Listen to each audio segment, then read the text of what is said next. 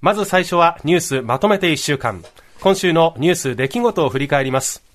今週のゲストコメンテーターは、日本複雑機構編集長で、ライターの望月博樹さんです。望月さんおはようございます。おはようございます。よろしくお願いします。では、望月さんとお送りするニュースまとめて1週間。まずは4月12日水曜日です。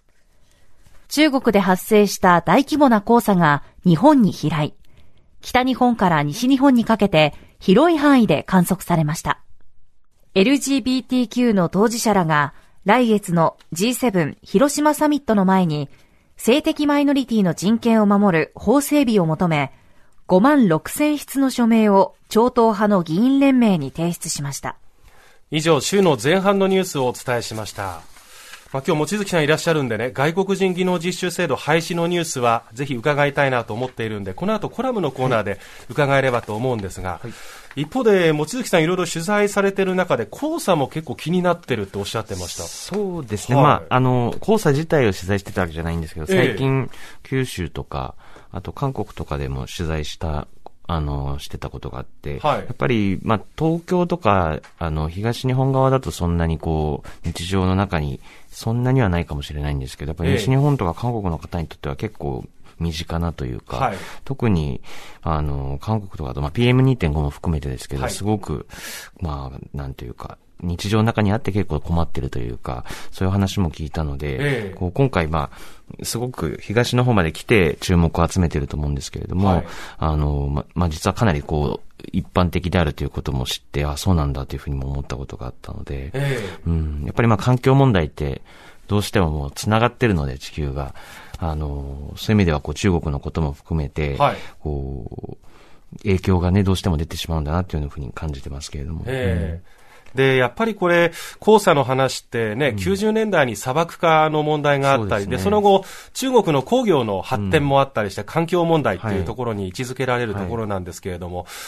気象予報士の池田さんによりますとですね、まあ今日雨が降って、今の黄砂は、うん、ええー、まあ洗い流されるということなんですけれども、うん、来週、またね、西日本では黄砂が飛来してくる可能性が強いということで、これ結構健康を害するものなんですってね、ねやっぱりね。小さいやつ、あの、もものがこう、普通に呼吸、はい、マスクも通過しちゃうっていうか、PM2.5 とかだと。で、あとこう、取材とかしててあるのは、はい、雨が降って黄砂とか PM2.5 が流れると、ええ、まあ、空が青くなって、はいはい、あの、いい写真が撮れるっていうか、逆に言うと晴れてても、はい、黄砂とか PM2.5 が飛んでると、え、空が白くなっちゃって、うん、風景自体が本当変わっちゃうっていうところがあるあるんですよね。そうですね。うん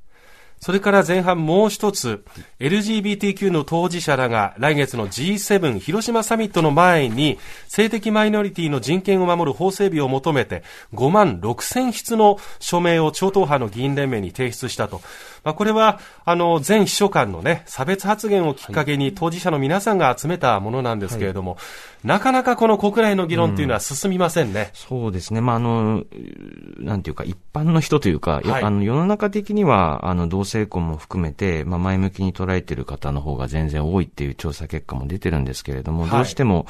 あの、まあ、今政権についている自民党ですね、まあ、特に自民党ですね、の中の、まあ、一部のグループから非常にこう、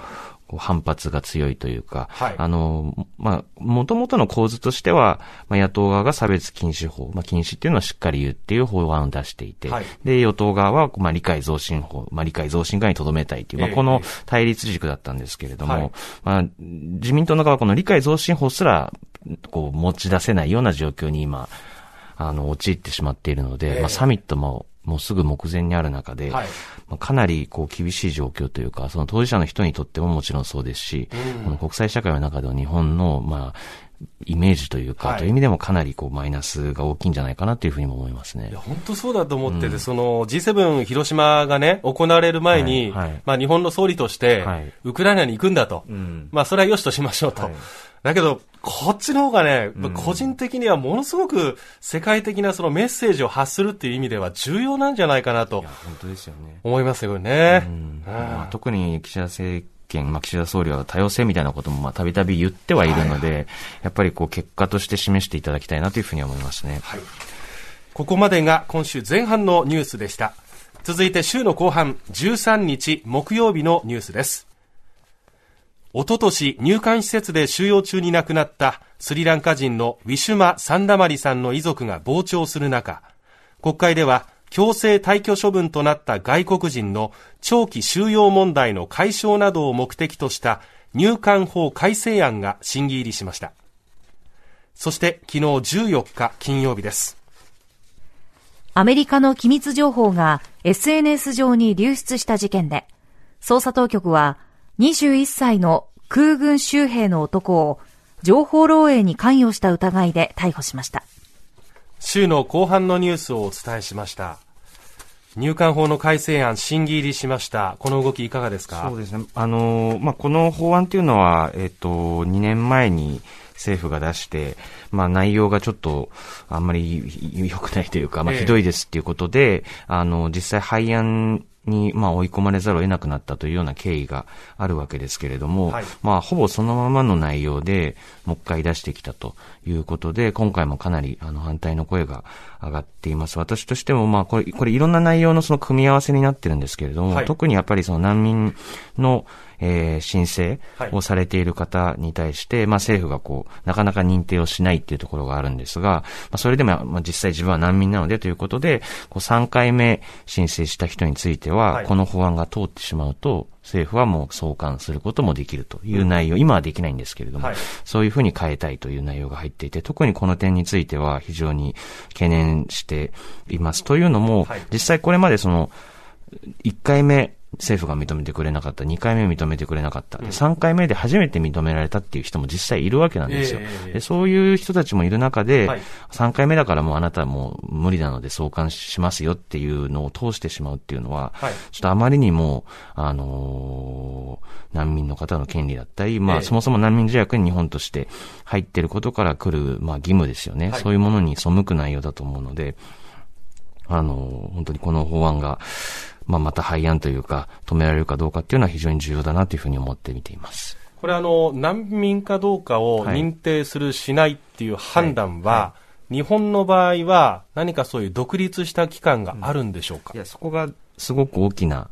あの、問題というか、本当に重要なご指摘だと思うんですけれども、えー、日本の場合は、その入管というある意味では、まあ、出入国を管理する、うん、まあ、言ったら、まあ、警察に近い、えー、ところが、難民を保護するという業務も、同じ組織がやってるんですね。はいはい、で、あの、出入国を管理することは当然すごく大事な業務なので、はい、あった方がいいんですけれども、ええ、その人たちと難民の保護を、まあ、その観点のみから公正にするっていうのはやっぱり別の人がやるべきで、やっぱりここを切り分けないままに、あのー、今出しているような法案を進めるっていうのは少しやっぱりお門違いというか、まあ、そもそものその難民認定のプロセス自体に対する信頼性とか透明性がない状態っていうのが今の分離されてないところにつながっているので、やっぱりまずそこをした上で、まあ、初めてこういう話も、こう、少し納得感が出てくる可能性があるんじゃないかなというふうには思いますね。はい。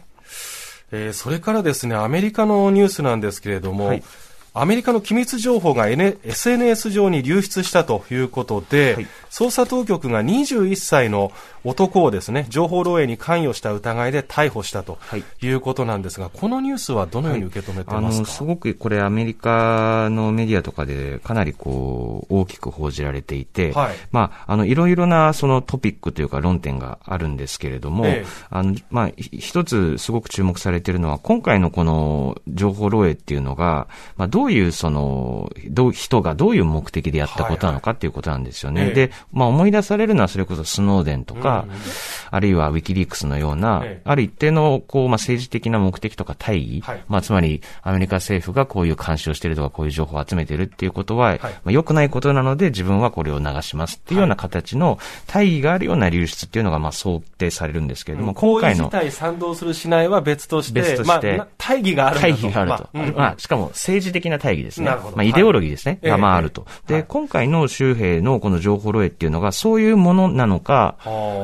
そうじゃなくて、はい、まあ21歳ということもあり、ええ、その、まあ実際その Discord っていう、まあその、インターネット上のまあチャットでもですね、はい、多くはその、あの、ゲームをやる方、ゲーマーの方たちが使ってるようなあの、チャットなんですけれども、はい、そこに、あの、自分はこういう情報にアクセスできてるんだということを、うん、まあある種見せびらかすような形のことで、まあしたんじゃないかっていうような報道も出ていて、まあそうだとすると、こう、もう、まあど、どっちも別にいいことではなないかもしれないんですが、はい、結構見方が変わってくるっていうところがあって、うん、まあ、そのあたりがこう今、どどうどういう人物像なのっていうところがすごくやっぱり注目をされてますね。まあ、同時にやっぱりこの流出した情報というのが、はい